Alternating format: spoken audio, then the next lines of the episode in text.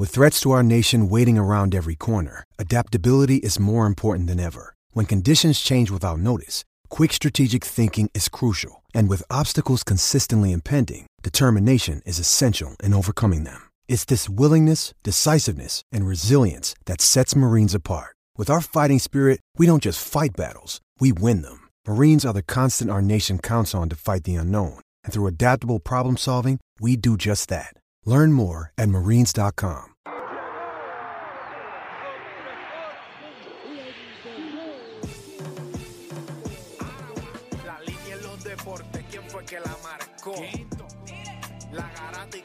por escuchar la garata, se me olvidó el ponchador. La garata y qué pasó, mi jefe en el trabajo, un memo me dio y qué pasó. Dime qué pasó, muchos han tratado y la vida lo rechazó.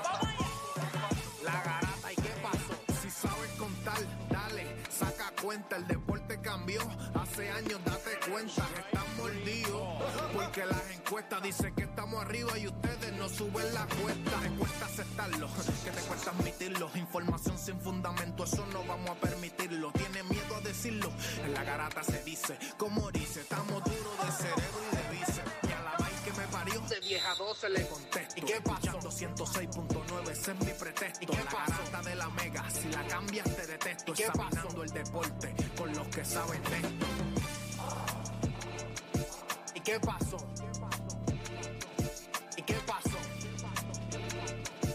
Qué pasó?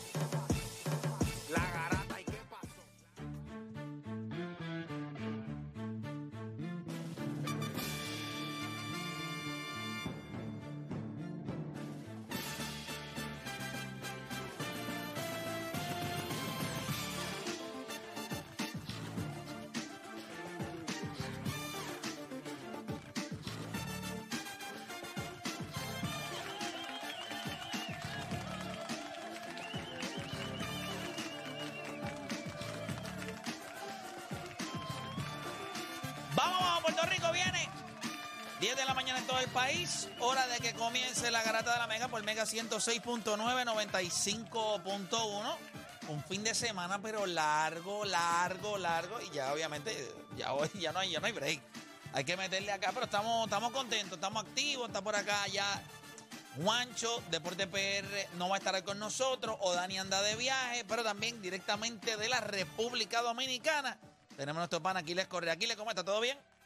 Buenos días, bien equipo, bien, ¿cómo estás? Estoy saturado. Tú no, ¿verdad? tú no debes estar, tú no debes estar muy bien. Ese equipito tuyo de Boston va, pero andan sin paracaídas. 6 y 15. Los Muppets de Boston. Diadre, pero qué mal le va a ese equipo de Boston. Muy mal. Pero de repente, de repente. Bueno, también tienen, como- la- también tienen, están bregando con múltiples lesiones. Pero el equipo se ha desplomado por completo. O sea, después de que, que alaron tanto para llegar a donde, a donde estaban, se han ido, pero wow, muy mal, muy mal el equipo de los, de los Boston Red Sox ahora 6 mismo. y 15 en el mes. Estamos rogando que se acabe el mes de julio, ya un mes para el olvido. No, no, el mes de julio ha sido asquiante para ustedes. Mira, nosotros vamos a darle por acá rapidito. Nosotros, nosotros vamos a hablar, el BCN está buenísimo, la- las dos series, pero nosotros le vamos a preguntar a ustedes, y escuche bien, ¿qué primer juego habla más de cómo será la serie? Usted sabe que fueron dos juegos, los dos juegos fueron muy distintos. El juego del sábado, si no me equivoco, ¿verdad? El sábado fue ese juego. El juego del sábado, que el equipo de Arecibo y San Germán, ninguno de los dos equipos quería ganar. Yo no sé si la gente se dio cuenta de eso, pero ninguno de los dos equipos quería ganar. O sea, faltando un minuto en, en el, en el tiempo regular, en el overtime, en el segundo overtime, nadie quería ganar. Y entonces en el otro lado, en el juego de Bayamón y Ponce, pues solamente uno de los dos equipos salió a jugar, que es Bayamón. El equipo de Ponce se vio perdido. Wilhelmus lo dijo ayer en un momento dado cuando se acabó este, ese primer quarter, que el equipo no se veía bien, que tenían que aguantar lo que era el shock de, de- de la intensidad del juego, pero chacho, en el tercer quarter lo que le dieron, después que hicieron un run y lograron poner el juego cerca de 11 chavos para irse al halftime, entonces en ese tercer quarter le metieron un run 10 a 0 y el juego se fue por 21 y después pusieron a jugar el, el que vende los chicharrones con pelos allí, eso porque es que allí no, no había más nada que hacer eh, anoche. Pero la pregunta es, de estos dos juegos, de estas dos series, ¿cuál primer juego? Usted dice, ¿sabes algo? Este primer juego me dejó saber lo que va a hacer la serie. Venimos hablando de eso. Venimos hablando también, si usted fuera el gerente general, si usted fuera el gerente general de los Boston Celtics y le, ¿verdad? le ponen encima de la mesa lo que es el cambio de Kevin Durant, lo que, lo que se ha estado rumorando. O sea, esto no es una loquera, esto es lo que se espera que pase en las próximas horas o por lo menos en los próximos días. Es que entonces eh, Kevin Durant sea cambiado. Las probabilidades de que sea Boston son altas, pero yo le pregunto a usted, si usted fuera el gerente general de Boston y usted le ponen ese cambio de Kevin Durant al frente por Jalen Brown, ¿usted lo coge o lo deja pasar? Yo he leído demasiadas reacciones en las últimas horas sobre eso, así que nosotros vamos a estar hablando de eso también. Oye, y hoy comienza el Subway Series. Los Mets, eh, ¿verdad? Los Yankees vienen de tropezarse varias veces. Los Mets vienen de tropezarse dos veces también con el equipo de San Diego, pero hoy es Subway Series. Hoy, hoy comienza la serie. Entiendo que ahí, tira Montgomery eh, por los Yankees y tira este, este Juan Walker por los Mets. Pero yo les pregunto, cuando nosotros hablamos de rivalidades dentro de la misma ciudad, estamos hablando de los Giants y los Jets, estamos hablando de, de los Cubs y los White Sox, los Lakers y los Clippers, los Mets y los Yankees. ¿Sabes? Hay, en varios deportes hay esa rivalidad que se da dentro del mismo estado. La pregunta es si la, mejor de todas, el eh, Yankees y Mets. Todo eso y mucho más en las dos horas más entretenidas de su día, las dos horas donde ustedes hacen por lo que le pagan y se convierte en un enfermo del deporte. Así que usted no cambie de emisora porque la garata de la mega comienza ahora. Todo el mundo tiene un monstruo, un Aquiles, un deporte PR, un Juancho o un Playmaker en su corillo. El problema es que en la garata los tenemos a todos. Lunes a viernes de 10 a 12 del mediodía, por la que siga invicta la mega. ¡Let's go! Este segmento es traído a ustedes por Miller Light. Gran sabor, grandes momentos. It's Miller Time. Si ya lo viste en Instagram, tienes tres chats de WhatsApp hablando de lo mismo y las opiniones andan corriendo por ahí sin sentido, prepárate. Arrancamos la garata con lo que está en boca de todos. Vamos a darle rapidito, comenzamos por acá la garata de la Mega 106.995.1. Le damos la bienvenida a todos los que se conectan a través de la aplicación La Música. Nosotros seguimos por acá rápido. Vamos a darle. Oye, el equipo de Bayamón anoche cogió a ese equipo de. ¿Verdad? El equipo de los Leones de Ponce. La realidad del asunto es que ya después de que faltaban como cuatro minutos para que se acabara el cuarto quarter, daba un poco de vergüenza. Y tengo que decirles que apagué el juego y me fui a ver eh, Greyman, creo que se llama. De Greyman, con la de, Ryan Gosling de Ryan Gosling que la están dando en Netflix, porque ya el juego ya va asco. Lo que estábamos viendo, entiendo que tenemos algunos, ¿verdad? entiendo que tenemos algunos visuales del juego, así que los puede ver a través de la aplicación La Música. Pero, Juancho, ¿qué, te pareció este primer juego? Un juego donde Ponce no se vio. ¿Sabes? tuvo sus momentos en donde sí se acercó en el marcador, se metió en juego. No, pero ¿tenemos visuales o no tenemos visuales? Tenemos. ¿Y, cuándo salen? el miércoles. Déjame ver. Cuando los muchachos me digan allá, no me, no me dan ni señales, no hacen nada. Ay, señor, nada. Voy a hacer como. hoy, hoy, es de los días que los puedes tapar. Este, vamos a por acá. Pero nada. Este, ¿qué te pareció el juego, este, Juancho? cuéntame. Yo creo que cuando. Ahí tenemos los visuales. Ahí llegamos. Gracias a Dios. Ahí llegamos. Ahí llegamos. Vamos viendo a, Ponce en transición. Una de esas jugadas, que eso fue en el primer quarter. Ese triple de Mojica y el movimiento de balón de Bayamón durante toda la noche fue durísimo. La defensa también. Eso es un póster asqueroso. Mira eso. Anda, palcide. No, no, no, no, hermano, no. Te tiene que tener un tipo de, algún tipo de control. Dale para atrás a eso otra vez. Yo creo que hacía tiempo, tiempo, tiempo que yo no veía una jugada a ese nivel. Ahí vemos a Benito Santiago Jr. Diablo, qué clase. No, no, y chequeate a Mojica, chequeate a Mojica. ¿Tuviste a Mojica abajo? roncándole. La ron. Ya, lo que clase de donqueo, mano. De verdad que fue, ha sido una de las mejores jugadas eh, que he visto en mucho tiempo en el BCN. Este, siempre Benito Santiago Jr. da, yo creo que él le da mucho eso a Bayamón, le da intensidad, le da, o sea, le da, pone el público en juego. Pero Juancho, ¿qué te pareció este primer juego? Yo creo que cuando tú miras eh, al equipo de Ponce después que salió de la serie de Fajardo, eh, tú tenías que mirar qué cosas hicieron bien y qué cosas hicieron mal. Y algo que hablamos fuera del aire el viernes, y te lo mencioné, que estaban permitiendo casi 30 puntos en transición en la serie contra Fajardo, no un juego, en la serie en total. Que eso era algo sumamente preocupante para ese juego 7. Ayer permitieron 44 puntos en transición. Y ellos metieron 80. O sea, un equipo de Bayamón, primero que nada, que Bayamón tiene la profundidad. Bayamón tiene lo- los hombres que van a correr. Y lo vimos en transición cuántas veces triples. No eran canastos de dos puntos, eran triples que venía en transición. Eso es algo que tienen que, ¿verdad? Mirar cómo lo van a mejorar. No lo pudieron hacer en la serie contra Fajardo. Pero esta serie es totalmente distinta. Aquí hay muchos jugadores que pueden correr. Y jugadores que van a estar intercambiando. No van a jugar grandes minutos. Van a estar intercambiando. Entra, Wiley puede correr la cancha. Doolittle puede correr la cancha. Cuando viene del banco, Ismael Romero puede correr la cancha. O sea, es bien complicado. 44 puntos en fast break. Eso es una ridícula. Pero cuando tú miras la serie contra Ponce, permitieron alrededor de 30 puntos en transición. Es algo preocupante. Y este equipo de, de también mete el triple. O sea, no le puedes dar canastos fáciles. Entonces en el otro lado te empiezan el movimiento de balón. Si pierdes la asignación, te van a hacer pagar. Definitivo. O sea, yo creo que también hay que votar el golpe. Eh, El equipo de, de Ponce viene de jugar una serie dura con, con Fajardo. El equipo de Bayamón llevaba casi seis o siete días sin jugar. Este, estaba más fresco, se veía con más intensidad. Se pudieron preparar mejor, hicieron un mejor scout. Ve, un scouting mejor. Pero ayer el equipo de Bayamón se vio demasiado libre. Se vio demasiado cómodo eh, en toda la secuencia. Esa es la palabra, cómodo. Se vio cómodo. Mira, el, el sábado fue el juego de Arecibo y. Arecibo y.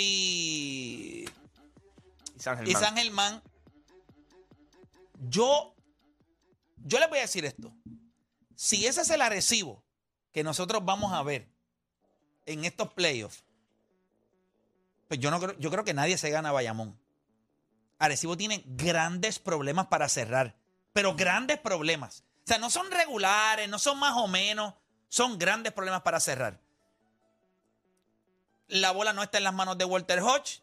Todo el mundo sabe que va a ser Víctor Lee. David Huerta, pues no está metiendo el, triple como, como antes. Eh, Gustavo Ayón logró en muchas ocasiones eh, hacer cosas buenas, pero por él, él, él casi, él, tuvo cinco posesiones donde botó la bola de manera consecutiva. Él fue el que hizo el, pase malo en el saque, él fue el que hizo la mala gestión defensiva. Y esto es un equipo de San Germán que en la posición de él no hay, o sea, no, no hay, no hay nada. Él está cómodo ahí, o sea, porque no es como que le están llevando la bola a alguien para que él pueda defender. Yo, yo honestamente, yo sé lo que la gente dice, pero Arecibo no. Yo, yo no puedo creer. Primero que Moni Rodríguez se quedó no panty. Eso fue, yo no te puedo explicar, la bola, él levantó la bola, él tiró la bola y la bola le dio en los pies. De lo corto que se quedó aquel tiro para haber cerrado en tiempo regular. Eh, no sé, gente. Yo no sé. Yo, ya mismito vamos a hablar un poquito de, de, de esto. Aquiles, no sé si tuviste la oportunidad de ver alguno de los, alguno de los juegos, pero me imagino que no. Este, No. pero Cooper hone- estaba en el hone- viaje. honestamente, si tú me preguntas a mí, yo no veo nada, yo no veo un Arecibo imponente. Y esto fue un primer juego contra un equipo de San Germán que venía también de una serie súper complicada. Y Arecibo estuvo cómodo. Arecibo ganó 4 a 1. Arecibo no se vio como eh, Bayamón. Yo creo que un equipo de San Germán es sumamente complicado, un equipo que ahora mismo está rolling.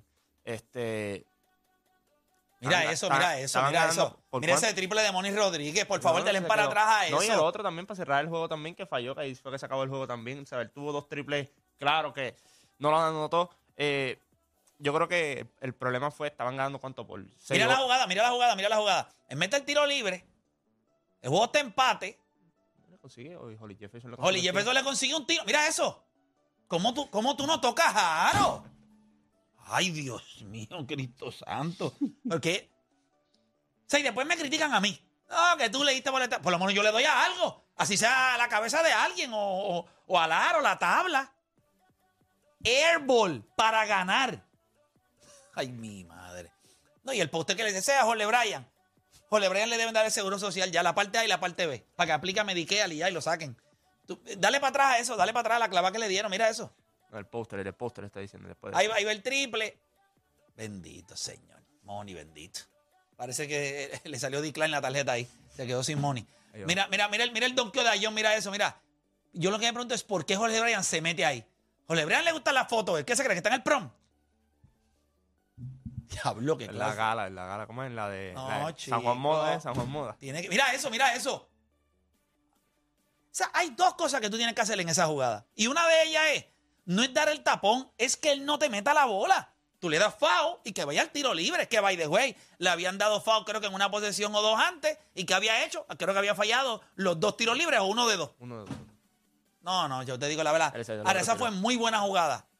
Esa fue muy buena jugada de saque eh, para terminar el juego. Muy buena jugada de saque. que tu- tuvo que dos venía de un oportunidades, timeout. pero tuvo dos oportunidades él de, de capitalizar este, en cuestión de money, uno para, para ganar el juego y otro para empatar. Bueno, porque no tienen. No, Mason metió. Lo que pasa es que, mira, eh, Holly Jefferson yo creo que metió 34 y En- Mason metió 42. Entre los dos metieron 80 puntos. Eh, entonces, y no ganaron. Y no ganaron. Eso, eso es preocupante. Eso sí que es preocupante. Tú necesitas a los otros jugadores, tú necesitas a los Jader, tú necesitas a los, a los Money, tú necesitas a los Jorge Brian Díaz si va a jugar minuto que tiene que, ¿verdad? Hacer la- otras acciones, no solamente ofensivas, sino defensivas también. Eh, e- ellos no pueden contar todas las noches, aunque sus dos refuerzos, porque son esos, son Pero es refuerzos. que no tienen más nada. Bueno, pero por eso te digo que si tú quieres seguir más, más adentro en esta serie, tú tienes que ganar un juego en la carretera otra vez. Tú- yo creo que los dos refuerzos tuyos te dieron un juegazo en la carretera. El primer juego te dieron un juegazo. Mason te metió 42 y Holly Jefferson te metieron 34. Pero Money ausente. Ausente. Creo Yo- que era de 1-8, si yo no me creo que equivoco. Money tuvo más foul que, que puntos, si no me equivoco. En, una parte del juego tenía más foul que puntos. Él no va a jugar así el- toda la serie. Pero por lo menos el primer juego fue Pero asquiante. Mason te dio 42 y 34 Holly Jefferson y tú los desperdiciaste. 80 puntos entre los dos y usted pierde como quiera en la carretera. En un juego que si tú me preguntas, mi Arecibo hizo todo para perder. Pero para perder, todo estaban para perder. por 6 puntos, faltando cuánto, un minuto 30, un minuto 40, algo así, y perdiste No, y ¿qué, te qué? botaste la ventaja. Estaban ganando por 6 faltando menos de un minuto. Y, y botaste la ventaja completa, fallaste tiros libres. O sea, eh, hubieses acabado el juego en tiempo regular si Gustavo yo no hubiese sacado, eh, tirado la bola out of bounds. Eh, Bueno, en, Gustavo Ayón lo que le faltaba era que se pusiera una camisa de San Germán. en el primer overtime, Víctor Lee me- empata el juego y falla otro tiro libre. otro tiro libre. No, no, fue horrible, horrible, horrible. by the way, Después- también, en el- en- antes de que Gustavo Young hiciera ese pase, Walter Hodge falla un tiro libre, que eso es que ahí viene San Germán y mete el balón y ahí es que Gustavo Young hace el error. O sea, hubo muchas cosas de jugadores que tú entiendes que son los jugadores que no van a cometer errores, que le- por poco le cuestan el juego. Mira, vamos dentro del Parlamento Supernacional también. Me parece completamente injusto Que le hayan dado el dirigente del año al Área Ayuso. No, no creo que el Área Ayuso merecía el dirigente del año, creo que lo merecía Eddie Casiano. Lo que hizo Eddie Casiano con los Atléticos de San Germán le merecía el dirigente del año. Yo no soy idiota como él. Yo puedo reconocer cuando alguien hace las cosas bien. Esa es la realidad. Y yo creo que él merecía el dirigente del año. Lo, nadie tenía el equipo de San Germán donde estaba. Y el equipo de San Germán entró sólido, eh, jugó muy bien durante todo el año. ¿Por qué entonces le damos el MVP? ¿Por qué le damos el dirigente del año al Ari Ayuso? No es que no se lo merezca. No es que Ari no tuvo un gran año con los Piratas de Quebradilla. Pero si algo tenían los Piratas de Quebradilla era talento. Sí. ¿O no? Wheeler eh, con este eh, Si no, tenían- tenían a Carlos Gary Emory. Brown, Tenían a tenían Emory. Emory. Tenían, No. a, tenían a Wheeler, tenían- tuvieron a Wilson también, tuvieron buenos refuerzos también. eh, tenían a Thomas Robinson también. eh, los dos dirigentes que yo tenía como favoritos para ganar era eh, Eddie obviamente, y Cristian Dalmau. Sí, Ese sí, equipo, pero- pero- ese pero- equipo de Mayagüez estaba perdido. Ese equipo no. Sí, sí, sí, no, no, no, no, pero vamos a- al César lo que es del no, pero, César. pero- lo que te estoy diciendo es que la boleta mía no estaba ni siquiera en los primeros dos. Eso es lo que te estoy diciendo. ¿Quién, Yo- este, el Ari Ayuso? El Ari Ayuso. No, claro que no. Si el equipo de Quebradillas, todo el mundo sabía que estaba loaded. Eso es algo que yo no entiendo. Eh, Aquiles, cuando, cuando, cuando tú miras el dirigente del año, si tú me preguntas a mí, yo tengo que ver quién superó las expectativas. ¿Quién llevó a su equipo a algo que... O sea, ¿quién hizo... Yo, yo odio esta Más con menos. Sí, más con menos. Y ese dirigente se llama Eddie Casiano. Le guste usted o no, piense usted que es buena persona, mala persona, esos otros 20 pesos. Pero el trabajo Mira, que él hizo soy- con San Germán soy- es justo. Yo soy seguidor de los Atléticos de San Germán desde que comencé a ver BSN.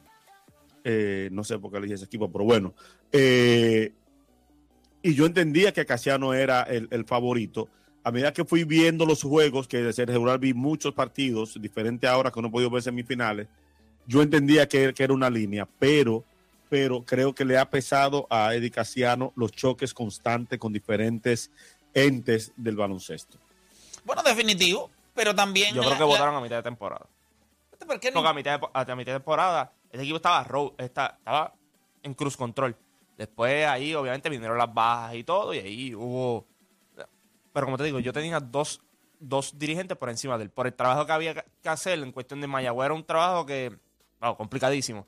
Y San Germán, cuando cambian a Gary Brown, cuando cambian a Philip Wheeler y todo eso, pues ese equipo no sabe lo que está haciendo. Y tú ves lo que hicieron, consiguieron los refuerzos ideales. A eso es lo que yo me refiero. Él trajo, obviamente, él se combinó con Mason y Con- Holly Jefferson. Holly Jefferson. Holly Jefferson. Pero el mezclar ese núcleo, entrar de la manera viene que de entraron. con sí, él también. O sea, todos los jugadores que yo creo que conectaron bien todos en el equipo, conectaron bien con la fanaticada yo también. pensaba que el favorito era él. Yo pensaba que lo iba a ganar. Realmente yo pensaba que lo iba a ganar. Cuando yo escuché que el Área Ayuso se llevó el dirigente del año, yo dije, wow, no sé quién votó. pero, aquí". no, pero no entiendo por qué. Y, de- y de- y perdóname, Juancho, pero eso de votar a mitad de temporada, eso, eso no puede ser real. Porque no, la temporada es. Bueno, sí. Tú- tú se tú- yo podría entender que se tiene que haber votado a mitad de temporada, aunque suene absurdo. Pero es que si la tú dejas llevar, como No, no, si- terminó la Si temporada. votas, o sea, tú votas a final de temporada. Si tú votas a final de temporada, tú no votas así. Sí, pero hay gente que dice como lo de Chohei Otani. El MVP de Chohei Otani el año asegurado. pasado, en julio ya, ya era de él. Y posiblemente mucha gente hizo en su mente que el área Ayuso, de la manera en la que estaba jugando Quebradilla, era de Y a la hora de Quebradilla. votar en mayo, no sé cuándo votaron. No importó porque para ellos Pero ya el lo que no área. entiendo es que cuando, pues, cuando tú estás en las canchas y eso, se- todo el mundo esperaba que era dedicación que iba a ganar el dirigente del año. Yo, yo compro un poco lo que ha dicho Aquiles Correa también. Yo creo que la imagen de Eddie en el país, eh, pues, sí, pero a la, hora, a la hora de votar, tú no puedes tomar nada de eso en consideración. Tú votas el, ¿verdad? Sí, el pero trabajo. no, no, no, no lo debes tomar en lo lógico, consideración. eso es lo Pero lógico, Juancho. sí, sí, pero se, se- yo, yo entiendo lo que tú dices, pero ahora, ¿verdad? O sea, tú no puedes votar así. O sea, tú, tú vas a votar y tú dices quién hizo el mejor trabajo de todos con lo que tenía. Vamos a. Yo, yo, yo voy a hacer una encuestita rapidito. Un Eh, año. no, no te preocupes, no te preocupes. Yo cojo los- las llamadas desde acá. 787-620-6342. Si tú me preguntas a mí, a mí, a mí, a mí. Yo no tengo ningún tipo de animosidad. Yo no, yo no soy un tipo. Si tú me preguntas a mí y yo hubiese votado, yo, yo hubiese tenido un voto para el dirigente del año del Baloncesto Super Nacional, mi, mi voto de dirigente del año iba a ser la Casiano. Si tú me preguntas a mí, a mí, yo le hubiese dado mi voto. ¿A quién le hubieses dado tu voto tú? 787-620-6342. 787-620-6342. Vamos a hacer una encuestita relámpago. Voy a coger por lo menos 10 llamaditas para ver. Bueno, ahora no vayan con el chisme. Mira que Playmaker le está diciendo que Larry Ayuso no debe haberse ganado. Larry Ayuso tuvo una gran temporada con los Piratas de Quebradillas. Eso se le reconoce. ¿Mejor temporada que la que tuvo San Germán con Eddie Casiano? No, no es mejor. ¿Por qué? Miren el talento. Claro, los refuerzos de San Germán también, pero cuando tú miras quebradilla con todo lo que tenía, caramba, todo el mundo tenía en duda a San Germán. Todo el mundo. Todo el mundo dio a San Germán a morirse. Bueno, no los tenían ni en playoff. Entonces, ¿qué- ¿cuántos que llevan en el alquileo? ¿14 corridos llevan en el alquileo? Algo así. 10, no han 12, perdido. 13, 14 juegos. Papi, no han perdido desde el 1 de mayo, creo que es alguna estupidez en, así. en el alquileo es difícil. Voy a coger, va- vamos con la encuesta, 787-620-634. ¿Quién era tu dirigente del año, Garata Mega? ¿Quién era para ti? Garata Mega, hello. ¿Quién para ti es dirigente del año? Estamos al aire, hello. Hello. Sí, ¿quién para ti era dirigente del año? Para mí es Larry Ayuso porque empezó la temporada con siete jugadores, ocho jugadores y mantuvo ese equipo en el uno y en el dos. Después, obviamente, por las lesiones y demás bajó, pero para mí fue Larry Ayuso. Perfecto, gracias por llamar. Vamos con próxima línea, Garata Mega. Garata Mega, hello. Vamos por acá, Garata Mega, hello. Sí, buenos días. Eric Pérez. ¿Cómo es? Eh, el dirigente del año debe ser Cristian del Mago, que coge un equipo con, con 0 y 7. Perfecto, para usted era Cristian Dalmao. Seguimos por acá. Garata Mega, hello. ¿Quién para usted era dirigente del año? Sí, buen, buen día. Eh, Eric Casiano. Gracias por llamar. Vamos con próxima línea. ¿Quién para usted era dirigente del año? Para mí, Eddie Casiano, nombre y apellido. Gracias por llamar. Vamos con próxima línea. ¿Quién para ti era dirigente del año? Garata Mega, hello. Buen día, Eddie Casiano. Gracias por llamar. Vamos con próxima línea. ¿Quién para usted era dirigente del año? Era Casiano, by far. Gracias por llamar. Vamos con próxima línea. Garata Mega, ¿quién para usted es dirigente del año? Larry Ayuso. Laria Ayuso, perfecto. Vamos con por acá. Próxima línea, Garata Mega. Eh, Eddie Casiano y MVP Walter Hodge. Ahí está, gracias por llamar. Vamos con próxima línea, Garata Mega. Para comentar sobre el dirigente del año. Perfecto, lo escucho. Saludos. Eh, Casiano, por mucho. Aunque no lo tolero, por mucho. Gracias por llamar. Vamos con próxima línea, Garata Mega, hello. Se cayó. Próxima línea, Garata Mega, hello. Trayan un gatito para participar. Claro que sí. Dame tu opinión. Estás al aire. Estás al Este, aire, papá. Eh, de- Edicaciano debería ser, pero Larry Ayuso empezó el equipo con siete jugadores, no estaba Gary Brown, no estaba, ¿sabe? El equipo tampoco era que tenía mucho talento. Willow Cruz nadie sabía quién era, eh, Carlos Emory era un descarte. eh, No, no, por eso yo, Ayuso yo no creo, yo no creo que, mira lo que estoy diciendo. Yo no estoy diciendo que el área Ayuso no tuvo un gran año. Eso yo lo estoy reconociendo, tuvo un gran año. Si tú me preguntas por quién yo hubiese dado mi voto para dirigente del año, yo se lo hubiera dado por Eddie Casiano. Y, no, no, y- claro. Lo que pasa es que la boleta, la boleta yo creo que fue que la cerraron antes, porque yo estaba escuchando a los de clásicos del BCN y estaban hablando de eso, que le dieron el voto a Larry Ayuso, porque cuando Larry Ayuso, cuando cerró la boleta, Larry Ayuso estaba primero. Y el equipo de Quebradilla empezó, chacho, que si Willow Cruz, Emory, eso, a Emory nadie confiaba en Emory. Emory fue Ayuso que lo volvió. Entonces la gente pues no sabe eso, pero honest- eh, hasta lo último, pues Casiano lo que hizo Eddie fue más grande, tú sabes. Pero lo que pasa es que el BCN cerró la boleta antes, eso fue lo que pero pasó. yo no sé cuán antes. ¿Cuán iba a antes? decir, cuán antes pudo ser que no dio tiempo a ver el cambio. Definitivo. Vamos con próxima línea, Garata Mega. Hello. Próxima línea, Garata Mega. Próxima línea, Garata Mega. Ok, se cayeron esas llamadas. Nada. Este. Yo creo que tampoco, tampoco estoy diciendo que Larry Uso no merece el reconocimiento. Pero si tú me preguntas a mí, pues ya ustedes saben a quién, por quién yo hubiese votado. Creo que, que San Germán, la historia de San Germán en el BCN, como quiera, es grandísima. Cuando tú miras eh, eh, cuando empezó el año, todo el mundo habló de Quebradilla, todo el mundo habló de Bayamón, Arecibo. Eh, todo el mundo pensó que hay que reconocer también el trabajo que hizo Cristian Dalmón 15 con ese 8 equipo fue Mayagüez. cuando llegó. Desde que llegó 15 y 8 se fue. 15 y 8 fue un equipo que estaba 0 y 7, después estuvieron 2 y 8 yo creo que y después ahí fue que llegó y, como y- tal. y arrancaron, y arrancaron. Eso estuvo duro. Mira, vamos a seguir por acá rapidito. Lo que se está comentando en medio, eh, lo que se está comentando en la NBA, tenemos un tema ya mismito. Aquí le- es que el equipo de los Boston Celtics y los Brooklyn Nets están en conversaciones. Boston hizo disponible a Jalen Brown. Supuestamente quieren también a Marcus Smart. Serían tres picks de primera ronda y dos, dos swap, eh, swap eh, picks. del 2020. Esos son lejitos. Don 26 y 27, sino, o 26 y 28, si no me equivoco, nosotros tenemos un tema de eso. Eh, Aquiles, ¿te sorprende el hecho de que Boston esté en esta conversación con los Brooklyn Nets? Eh, no, no me sorprende. Tú siempre, todo es perfectible. Cualquier equipo quiere mejorar. Boston está muy bien con los cambios que ha hecho, las contrataciones que ha hecho ahora en temporada muerta. Eh, no me sorprende, pero ahora me- cuando venga el comentario central para, para dar mi opinión. Claro Pero que no, sí. no me sorprende. Cualquier equipo le gustaría tener a, a un Kevin Durant. Definitivo. Este, Juancho, eh, esto salió sábado como a la, domingo como a la una de la mañana. Y, dos de la y mañana. Jalen Brown rápido tuiteó. Eh, Sí. Shaking my ¿Qué head. Shaking my head. ¿Qué significa eso? Shaking my head. Shaking my head, meneando la cabeza. Ah. Esperamos que sea, ¿verdad? Nadie sabe. ¿Verdad? Esperamos. Y más a la una de la mañana. Y más a la una de la mañana, tú tienes que ver qué cabeza, tú tienes que ver qué cabeza están meneando, pero se- o sea, uno no sabe. Pero, pero si Yo el- creo que yo creo que sabemos cuál era porque difícil tuitear y mover. sí, no es difícil, es verdad, es verdad, es verdad. Es que ha estado en todos los cambios, técnicamente. Cada vez que Boston hablan de, una, de una- un jugador como cuando Anthony Davis está en New Orleans, que el cambio que ellos también salieron, pues era por él. Eh, o sea, cada vez que sale alguien, pues obviamente uno puede entender. Mira, David Ortiz es miembro del Salón de la Fama de Major League Baseball. Yo creo que, oye, también me gustó mucho Tim Kirkchen. Eh, le hicieron una exaltación también al Salón de, de la Fama. Eh, cuando tú lo escuchas hablar, él dice que en su clase de periodismo, lo, la maestra le dice, este es el peor escrito que han hecho en mis años de profesor, de profesora. Y si estas son las columnas que tú vas a escribir, nadie te va a dar trabajo. Y hoy es miembro del Salón de la Fama, que mucho sabía. ¿ah? Bueno, posiblemente ella tenía razón, quizás ese escrito era malo, porque, ¿verdad? Uno nunca sabe. Pero hay algo que me gustó mucho, porque le preguntó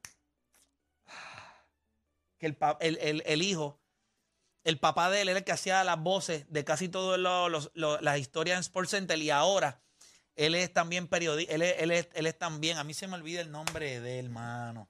Es un caballo, caballo, caballo. Él le hizo una entrevista a Tim Kirchen.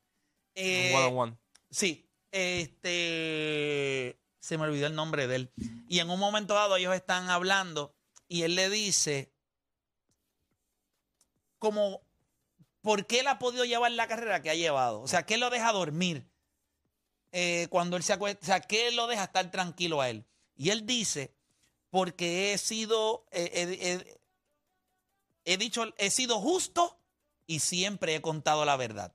Él dice, si tú como periodista en algún momento tienes que acostarte a dormir y tú sabes que en tu cabeza tú fuiste justo y dijiste la verdad, no hay nada que temer.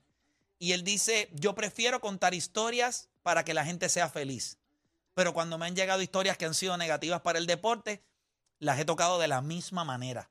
O sea, no me he escondido de ninguna historia por preservar este, una amistad o algo.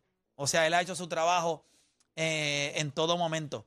Ese periodista que te estoy hablando, El blanquito, el de pelito gris. sí, de él, eh, su papá murió hace algunos años. Y entonces él cogió, yo creo que, ahora mismo no, no recuerdo, mano. Nada, en la pausa esperaré. Si alguien sabe el nombre, este, pues se lo voy a, se lo voy a agradecer. Pero nada, eso fue básicamente lo que él dijo. Así que, ¿qué te pareció eso allá en, en Cooperstown, verdad? ¿Tú fuiste allá? Sí, yo estaba allá, gracias a Dios, eh, he visto las tres exaltaciones de, de- de este siglo de peloteros dominicanos.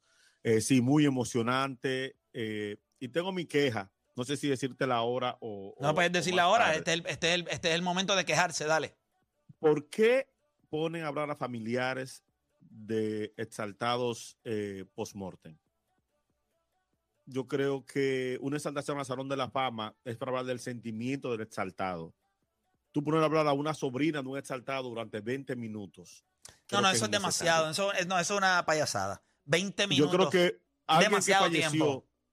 yo como tenía que hacer este trabajo eh, aquí en la Garata y en mi programa de las tardes, yo fui cronometrando los discursos de, de los diferentes invitados. El Jim Cat es entendible. Jim Cat injustamente no fue exaltado en su momento.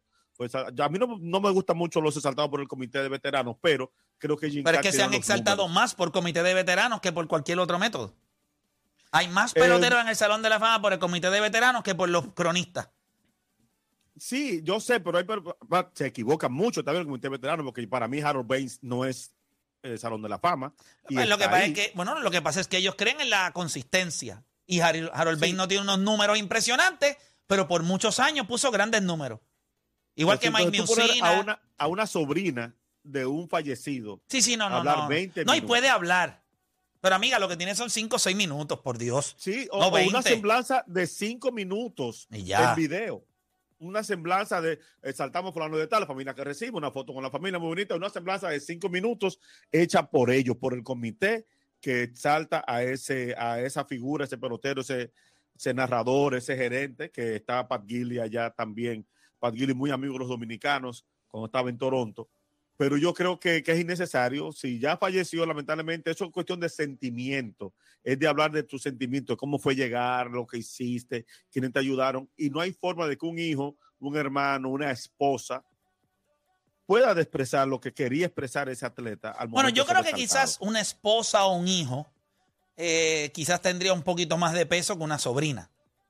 ¿Verdad? Aunque Sí. uno no sabe qué tipo de papel jugó esa sobrina en la vida de él. Pero normalmente una, una viuda, la esposa o un hijo, si acaso sea el mayor o, ¿verdad? o el que la, la familia escoja y hable, eh, yo creo que es bueno, pero no por 20 minutos. Eso me pareció. Oye, oye, Jeremy Scott. O sea, Jeremy Scott. Diablo, qué duro usted es de ti. Jeremy Schaap. Sharp, exacto. Sharp. Jeremy que No, eso es la bestia.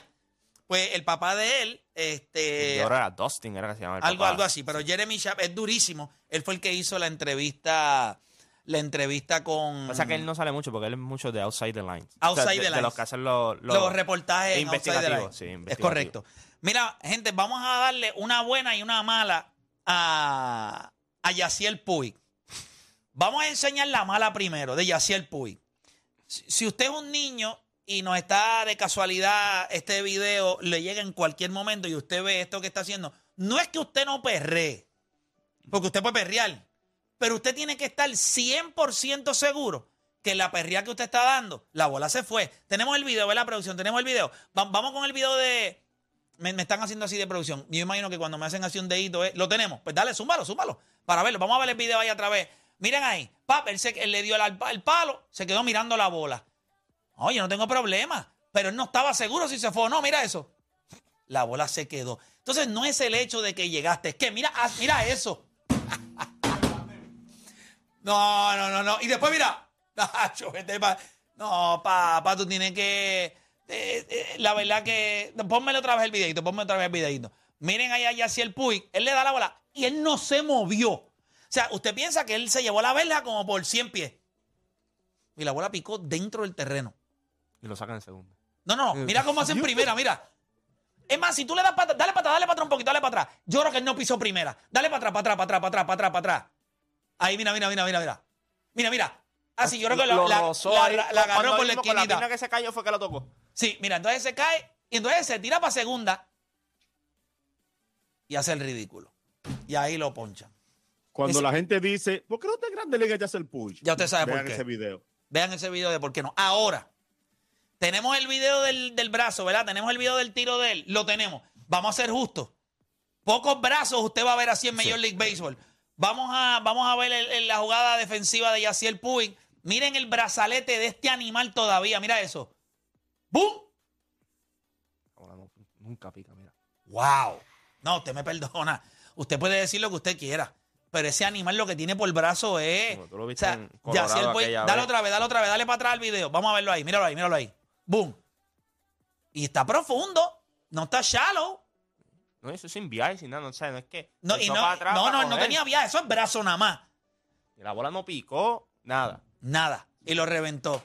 Yaciel Puig es caballo. O sea, defensivamente. Pasa el es chamaco- disciplinado, él nunca ha sido disciplinado. el Nunca ha sido no disciplinado. es disciplinado en el plato y no es disciplinado fuera del parque tampoco. No. Eh, ha sido un problemático. También tuvo problemas de violencia Sí, doméstica. dale, tuvo- tengo todos los- todo tipo de problemas que tú puedes imaginar. tuvo temas también, el béisbol dominicano. Sí, no, no, no, en la, la disciplina no ha estado ahí. Pero mira, vamos a hacer una pausa y cuando regresemos, nosotros venimos hablando de baloncesto supernacional.